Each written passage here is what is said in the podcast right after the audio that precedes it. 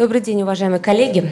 Позвольте поделиться с вами некоторыми мыслями относительно перспектив совершенствования оборота криптовалюты. Мы с вами были свидетелями того, как еще год назад а, на площадках Государственной Думы, Министерства финансов и многих других организаций очень активно рассматривался вопрос только об одном. Устанавливает ли уголовно-правовой или административно-правовой запрет на оборот криптовалюты? И сама проблема блокчейна и криптовалюты, по сути, Россия рассматривалась с позиции того, что будет штраф или 6 лет лишения свободы. Сейчас мы, э, некоторые, конечно, пытались скостить до четырех. И относительно этого, относительно, да, относительно этого, пожалуй, и, наверное, и шли основные споры. Сколько лет сидеть? Сейчас у нас картина несколько иная.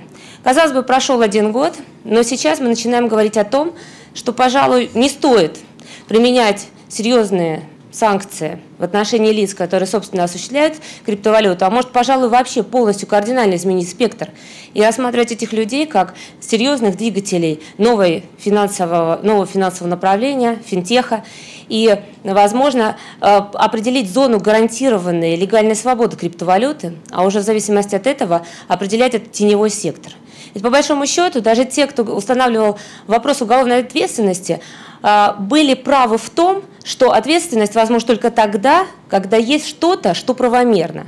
Запрещать все сразу только потому, что это существует, это неверно. Надо определить некое такое легальное тело, и всю тень, которую это легальное тело будет бросать на социальную среду, собственно, и наказывать.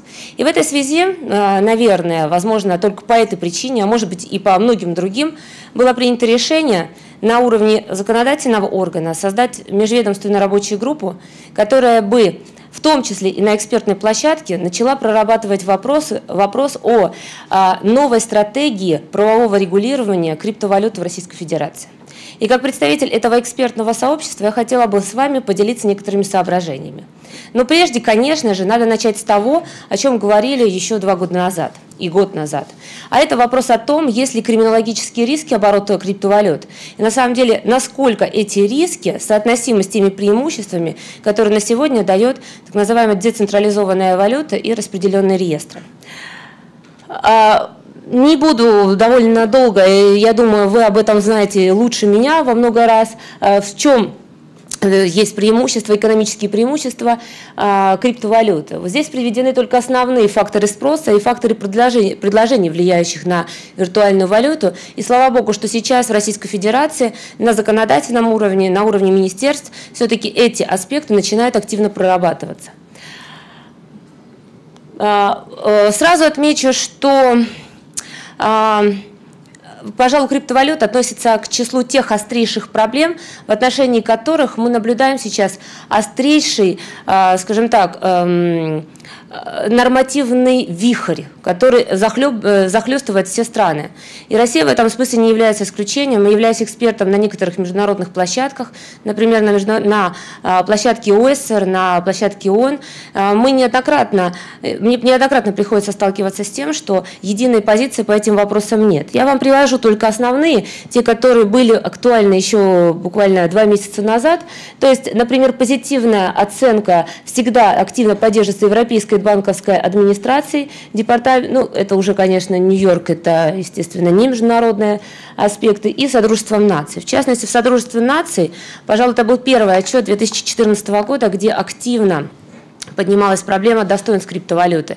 И на том моменте, когда все международные организации исходили из крайне негативной оценки этого нового финансового инструмента, здесь мы как раз наблюдали положительные моменты. Нейтральную позицию занимает Европейское управление а, по надзору за рынком ценных бумаг. И, наконец, негативное, это вполне ожидаемо, а, принадлежит Европолу, который, собственно, и занимался самыми серьезными резонансными делами, связанными с изобличением некоторых преступлений с использованием криптовалют. Национальное регулирование. Здесь мы видим тоже некоторые моменты, в частности, по на запрету. Э, первой страной, которая активно в мире сейчас реализует политику нормативного или законодательного запрета на использование криптовалют, является Бангладеш. И, кстати, одним из поводов а, задуматься о том, насколько для нас сейчас важно, собственно, вводить уголовную ответственность, был вопрос о том, а хотим ли мы быть Бангладешем. А, решили, что пока не очень хотим им быть, поэтому вопрос стал разрешаться в ином контексте. Э, рекомендации регуляторов характерны для большинства стран, для большинства стран США на федеральном уровне, Германии и Норвегии. И, собственно, собственно регулирование, так называемое э, э, фрагментарное регулирование, имеет место в США, в частности в штате Нью-Йорк, как вам всем хорошо, наверное, известно, осуществляется лицензирование деятельности лиц, которые занимаются оборотом криптовалюты. Э, лицензия стоит порядка 5000 долларов, и это дает право человеку легально выступать на рынке. Но тем не менее и сама система легали... Э, сертификации позволяет государству в той или иной мере обеспечивать надлежащий контроль за этой деятельностью. А, очень много и часто говорят о том, а, какие страны в большей мере подвержены рискам оборота криптовалюты. Сразу скажу, что в современном мире не ведется статистика именно преступлений, совершенных с использованием криптовалюты. Вполне это ожидаемо и прогнозируемо, принимая во внимание то обстоятельство, что этот финансовый инструмент изначально а, является транснациональным. Он не имеет границ, и в результате очень сложно современным контролирующим правоохранительным органам решать этот вопрос даже на основе межгосударственного сотрудничества. Но здесь перед вами находится карта так называемого теневого интернета. И в зависимости от интенсивности красного света мы можем наблюдать, какие страны на сегодняшний день а, являются передовыми с позиции использования Даркнета. И следующая а, карта наглядно вам покажет, что разницы, по сути, между этими двумя показателями, простите, наверное, она у нас, да, да извините, да, она у нас, видимо, оказалась каким-то образом исчезла. Но другая карта говорила о, о другом, о регистрации э, людей, об, извините, об э, развитии инфраструктуры, инфраструктуры биткоинов во многих странах. И картина показала, что по большому счету мы наблюдаем те же самые, ту же самую локализацию. О чем это нам говорит? О том, что и с этим соглашаются многие международные организации сейчас, и мы с ними стали с этим, к счастью, соглашаться, о том, что нет стран, которые подвержены преступлениям, связанным с использованием криптовалюты. А есть страны, где очень много пользователей интернетом в целом и очень много продвинутых пользователей. И в этой связи, когда мы говорим о э, криптопреступности как новое явление современной жизни, мы говорим, что она ровно настолько же связана с преступлениями, как и все другие интернет-технологии. Потому что, по сути, корни одни и те же. Но в то же время, а, опять же, используя некоторые отрывочные данные, которые все-таки удалось найти через некоторые экспертные оценки, э, преимущественно э, проведенные в рамках э, заказанных работ международных организаций, мы можем обратить внимание на то, что использование криптовалют как основного инструмента занимает примерно чуть больше четверти во всей а, сети Тор, ну, как одного из направлений. А если разберем это, эти 27, кажется, процентов, поставим их а, в абсолют 100%, то мы увидим, каким образом распределяются те направления, распределяются основные направления. То есть основной блок приходится на то, что невозможно идентифицировать вообще, о чем идет речь, ясно только, что идет э, теневой оборот криптовалюты. А что касается основного направления, то, пожалуй, это отмывание денежных средств и э, торговля кредитными картами. Несмотря на то, что многие сейчас говорят о том, что основной риск криптовалют связан с финансированием терроризма, проведенные нами исследования, исследования, проведенные в том числе Европолом, убеждает в том, что эти сведения являются как минимум преждевременными. А, мы не говорим ни в коем случае о том, мы это криминологи, не говорим ни в коем случае о том, что а, в финансировании терроризма криптовалюта не играет ровно никакого значения. Но те отрывочные данные, которые все-таки имеются в нашем распоряжении, позволяют утверждать, что по-прежнему самым популярным финансовым инструментом для всех преступников, финансирующих терроризм, является фиатная валюта потому что она до сих пор является самой анонимной.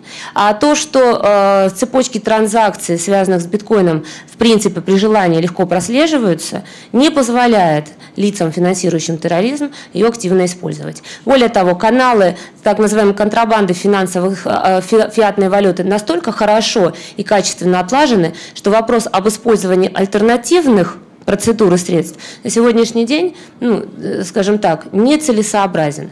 Поэтому мы говорим о том, что финансирование терроризма пока а, эта валюта занимает далеко не основное место. Вместе с тем, последние события, связанные с Silk Road, Silk Road 2.0, Evolution и так далее, говорят о том, что крипторынки э, – это мощнейший и качественный и очень эффективный ресурс для развития э, легализации денежных средств и, собственно, торговли кредитными картами, торговли свидетельствами о рождении, как это сейчас стало популярно, и более того, даже для фальшивомонетничества. Например, известен случай, когда в Уганде в 2013 году один товарищ товарищ э, производил э, фальшивые деньги и продавал их за биткоины.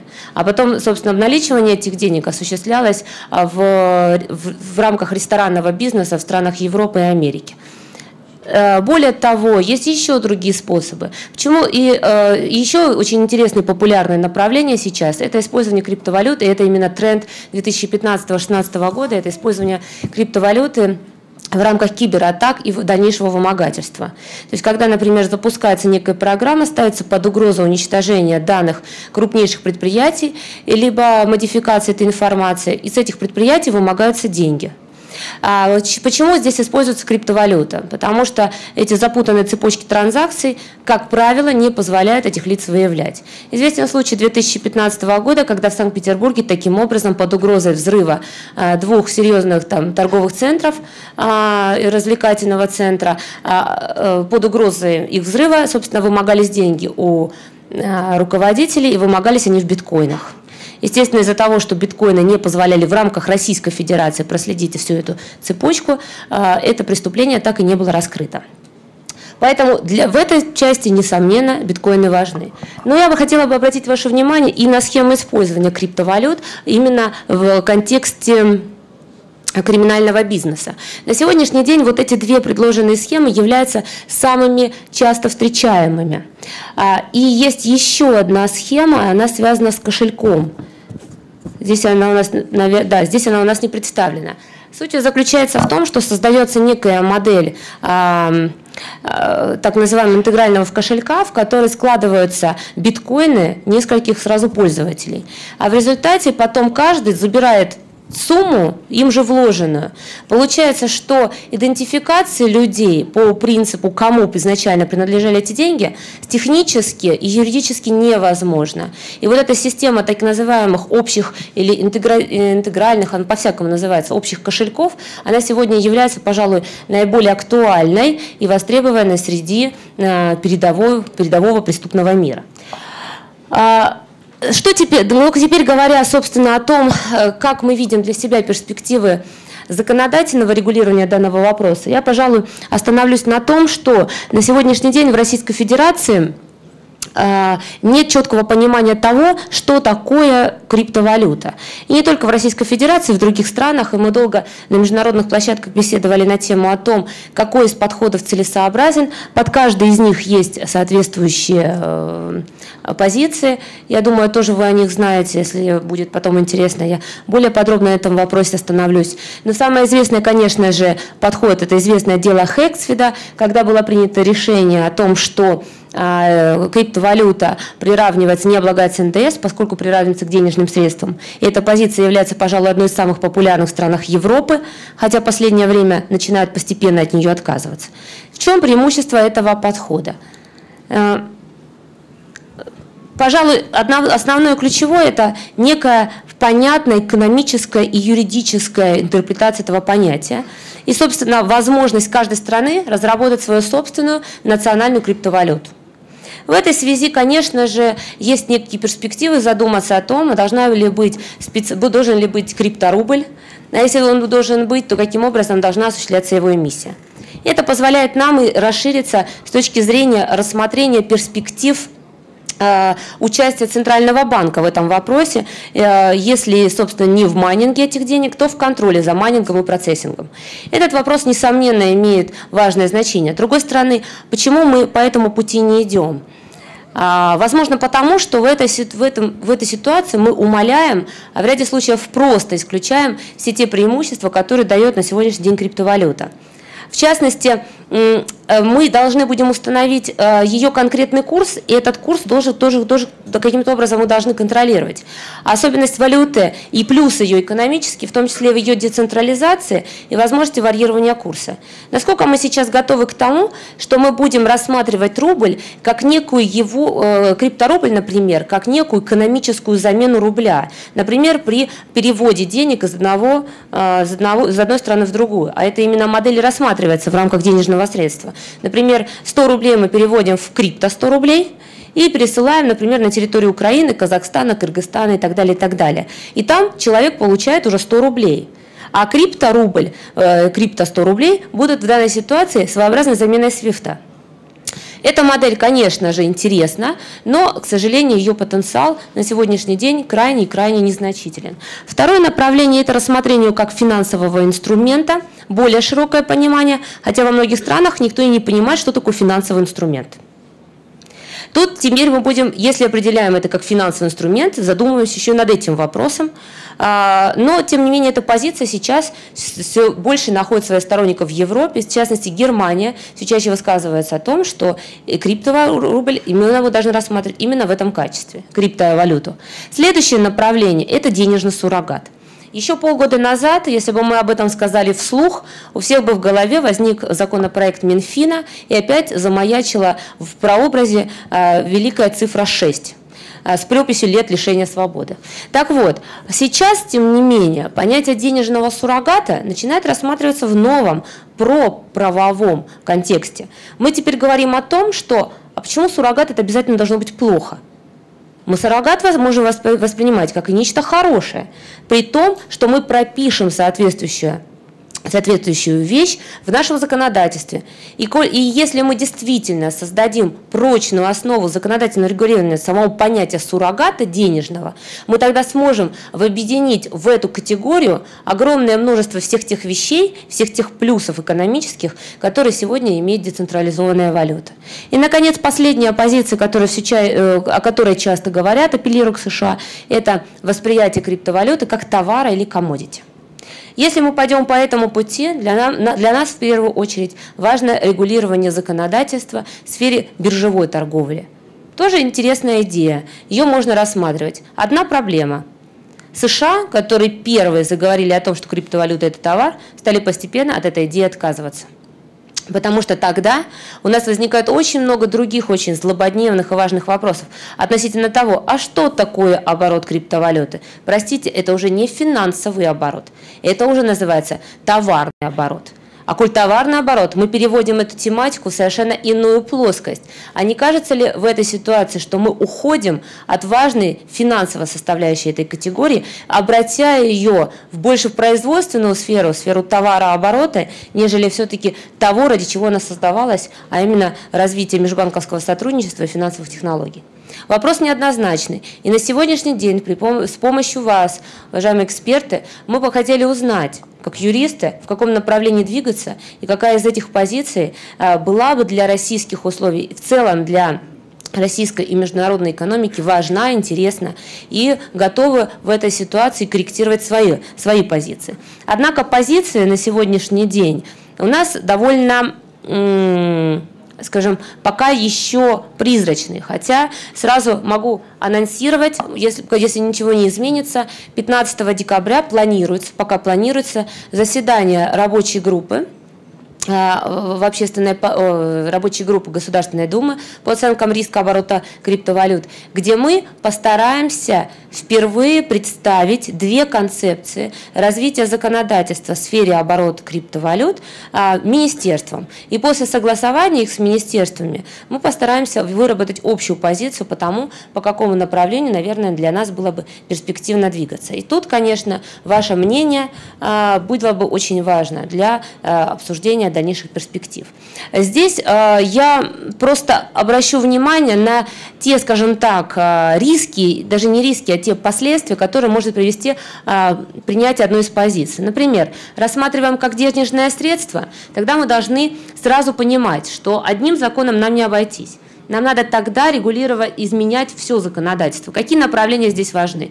Сразу же решаем вопрос, должны решить вопрос об эмиссии. Мы должны вносить закон, э, поправки в закон о Центральном банке, несомненно, и определять некого, если не регулятора, то контролера этого процесса. Если как финансовый инструмент, то возможны поправки в закон о, платежной, э, о национальной платежной системе Российской Федерации, но мне представляется, что и в этой связи мы не обойдемся такими точными мерами, придется совершенствовать и другое законодательство, в частности, законодательство, связанное с налоговой сферой. По крайней мере, мы должны определить, подвергается ли оборот э, криптовалюты э, каким-то налогом, либо мы все-таки будем освобождать людей от, от подобного рода налогов. Хотя вам приведу пример, э, последний пример Испании. В этой стране в, летом всего года было принято решение о том, что лица, которые осуществляют оборот э, криптовалюты, должны получать соответствующую лицензию, и эта деятельность должна сертифицироваться. Удивительно то, что они должны платить за свою деятельность соответствующий налог. И когда встал вопрос о том, подождите, ведь было принято на уровне всей Европы решение о том, что это НДСом не облагается – то как же сейчас вы облагаете налогом деятельность, связанную непосредственно с оборотом криптовалют? На что а, было специальное разъяснение а, в части того, что сам, сам оборот не облагается НДСом. Но деятельность постоянная некого юридического лица, связанная с оборотом, должна облагаться. Для нас эта конструкция очень странная, потому что у нас всегда это как-то должно э, быть связано непосредственно с каким-то юридическим фактом. Но, тем не менее, можно и подумать, э, насколько, какие из элементов вот этой новой модели в России могут быть восприняты и приемлемы. И, наконец, э, если рассмотрим как денежный суррогат, мы должны тогда, соответственно, предложить дефиницию, детальное регулирование это на уровне закона. И в этой связи сразу э, мы должны коснуться вот какого вопроса. И вот эти, какие две стратегии будут предложены. Ну, конечно, в более широком варианте, потом с дальнейшей доработкой. Ни в коем случае я сейчас не анонсирую, собственно, уже то, что это это, несомненно, сделано. Скажем так, перед э, экспертами министерств будут поставлены две стратегии. Первая стратегия будет заключаться в том, что будет предлагаться внести поправки в действующее законодательство. Эти поправки будут касаться и ЦБ, и национальной платежной системы, и совершенствования налогового законодательства и так далее, и так далее. То есть просто мы дополним законодательство так, чтобы в правовом поле Российской Федерации была создана некая ниша для легального занятия майнингом и оборотом, собственно, криптовалют. И второе направление, которое мы для себя видим, это создание некого программного документа, а именно закона, который бы был сформулирован, если есть юристы, они меня поймут, по принципу ссылочных диспозиций. Мы таким образом в нем определили, не, он бы был своеобразным знаете, э, указателем направления. То есть там были бы заложены основные принципы оборота криптовалюты, участники этого рынка, требования, предъявляемые к участникам, требования, предъявляемые к обороту, остальные нормы содержали бы отсылки к тому специальному законодательству, которое, собственно, эти вопросы должно регулировать. У нас такое законодательство есть, но самым красивым, наверное, примером является модельный кодекс СНГ о, об интернете. Ему уже довольно много лет, как, наверное, самому интернету. Но, тем не менее, это позволяет нам вот эту модель по такому, по такому вот пошаговому пути выстроить.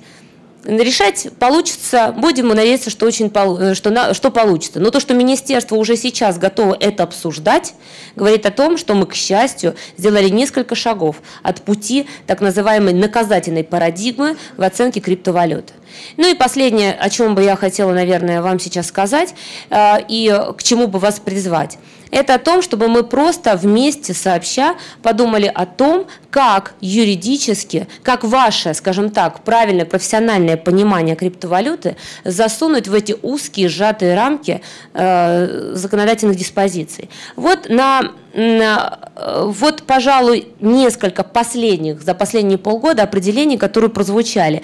Первое – это цифровой эквивалент ценности – Второе – это форма цифровой собственности.